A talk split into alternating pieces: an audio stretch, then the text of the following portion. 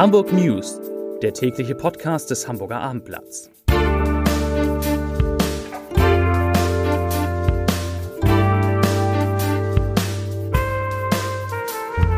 Moin, mein Name ist Lars Heider und heute geht es um den Abschied, den traurigen Abschied von einem der beliebtesten Bürgermeister in der Geschichte Hamburgs. Weitere Themen. Unternehmer Klaus-Michael Kühne gibt viel Geld für den Bau einer neuen Oper. Die Bahn prüft eine neue S-Bahn-Strecke durch Hamburg und Harry Potter hat jetzt einen eigenen Abendblatt-Podcast. Dazu gleich mehr. Zunächst aber wie immer die Top 3, die drei meistgelesenen Themen und Texte auf abendblatt.de. Auf Platz 3 ein alter Bekannter. Hamburg prüft neue S-Bahn-Strecke am Niendorfer Gehege. Auf Platz 2 Eröffnungstermin für C und A an der Mönckebergstraße steht. Und auf Platz 1 Trauer um Klose. Ein beliebter Hamburger hat uns verlassen. Das waren, das sind die Top 3 auf abendblatt.de. Hamburg trauert um seinen ehemaligen Bürgermeister Hans-Ulrich Klose. Der SPD-Politiker starb am Mittwoch im Alter von 86 Jahren, wie heute bekannt wurde. Klose war von 1974 bis 1981 Regierungschef in unserer Stadt. Danach profilierte er sich im Bundestag als Fraktionschef der SPD und versierter Außenpolitiker. Innerparteilich gehörte er als Schatzmeister bis 1991 zum engsten Führungskreis seiner Partei. Klose wurde schon mit 37 Jahren Bürgermeister und war damit jüngster Regierungschef eines Bundeslandes. Sieben Jahre lang leitete er die Geschicke im Hamburger Rathaus, bis er im Mai 1981 überraschend zurücktrat. Zwei Jahre später wechselte er als Abgeordneter in den Deutschen Bundestag und blieb dort bis 2013. Bundeskanzler Olaf Scholz schreibt zum Tod von Hans-Ulrich Klose, ich zitiere, eine klare Haltung und klare Worte waren sein Markenzeichen. Politisch scheute Hans-Ulrich Klose keine Auseinandersetzung. Er liebte die Politik, die Poesie und den Humor. Hans-Ulrich Klose hat Hamburg und die Bundesrepublik geprägt. Er wird fehlen. Zitat Ende.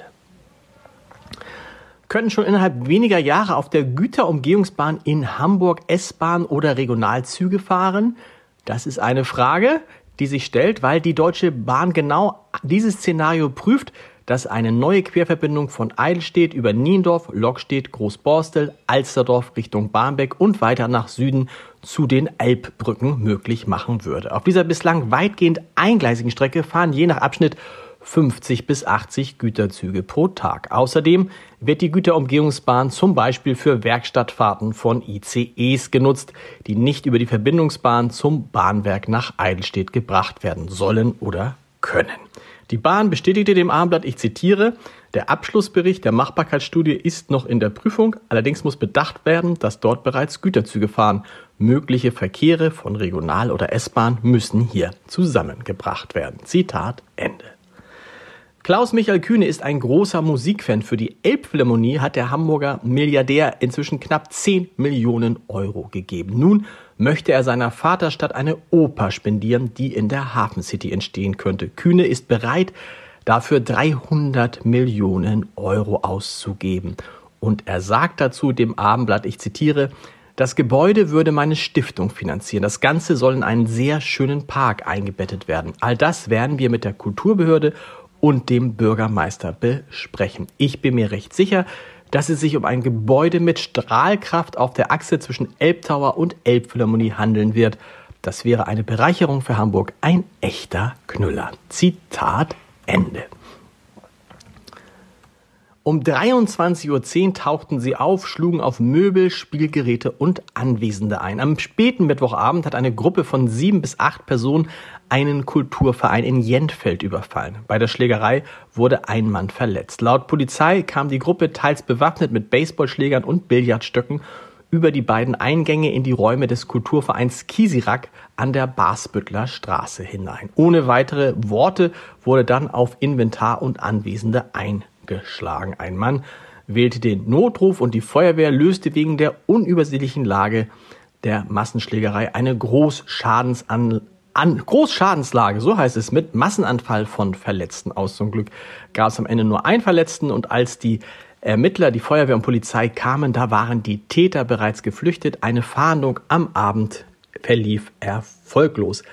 Nach Abendblattinformationen geht die Polizei davon aus, dass sich die Gruppen kennen und es sich um Rivalen handelt, möglicherweise aus dem Wettmilieu. In der Einkaufspassage, in der sich der Kulturverein befindet, gab es in der Vergangenheit des Öfteren aber auch Drogenrazzien. Zum Podcast-Tipp des Tages Lumos lautet der Zauberspruch in der Welt von Harry Potter, der Licht ins Dunkel bringt. Und eben jenes magische Wort erscheint daher äußerst passend als Titel für eine neue Gesprächsreihe. Lumos, der Harry Potter Podcast des Hamburger Abendblatts, beleuchtet die Welt rund um den berühmten Zauberer. Vom globalen popkulturellen Phänomen bis hin zur engen Verbindung mit der Hansestadt. Abendblatt-Autorin Birgit Reuter taucht mit ihren Gästen tief ein in die literarische, filmische, theatrale, soziale und vor allem auch ganz individuelle Welt rund um Harry Potter. Hören Sie jetzt mal in die erste Folge rein unter www.abendblatt.de slash podcast. Dort finden Sie auch alle anderen Podcasts des Hamburger Abendblatts.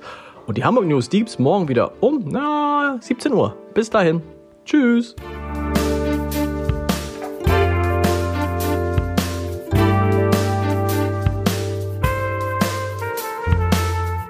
Weitere Podcasts vom Hamburger Abendblatt finden Sie auf abendblatt.de slash podcast.